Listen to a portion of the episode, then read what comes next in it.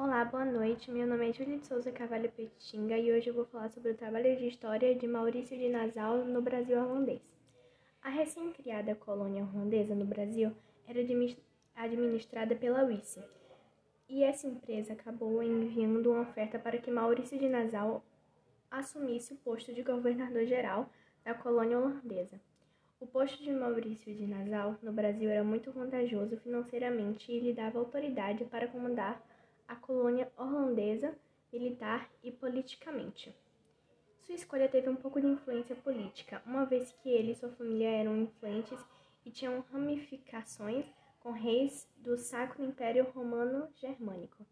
Na época, Maurício de Nassau tinha apenas 32 anos e desembarcou em Pernambuco no dia 23 de janeiro de 1637. Junto de Nassau, vieram milhares de soldados para garantir o domínio holandês e, se possível, expandi-lo. Funcionários da UICE, além de inúmeros artistas e cientistas que eram financiados pelo próprio Maurício de Nassau, as primeiras missões de Nassau no Brasil eram reerguer a colônia financeiramente e acabar com os focos de resistência dos portugueses. Na questão econômica, ele fez questão de recuperar a produção açucareira de Pernambuco, a atividade econômica mais lucrativa daquela região. Para isso, ele vendeu engenhos que tinham sido abandonados por portugueses e tinham fugido, e nessa venda conseguiu arrecadar cerca de milhões de florins. Além disso, ele retomou o comércio de escravos e, para não faltar alimentos, incentivou o plantio de mandioca.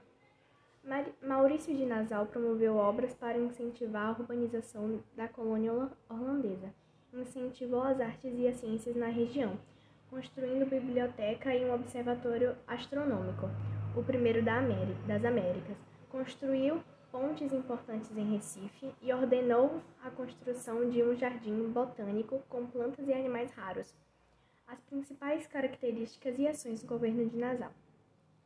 Investimentos na infraestrutura de Recife, como, por exemplo, construções de pontes, diques, drenagens de pântanos, canais e obras sanitárias. Estabelecimento de aliança política com os senhores de engenho de, engenho de Pernambuco. Incentivo ao estudo e retratação da natureza brasileira, principalmente com a vinda de artistas e cientistas holandeses a doação das, melhores, das melhorias nos engenhos, visitando o aumento da produção de açúcar, criação do Jardim Botânico no Recife, assim como o Museu Natural e o Zoológico.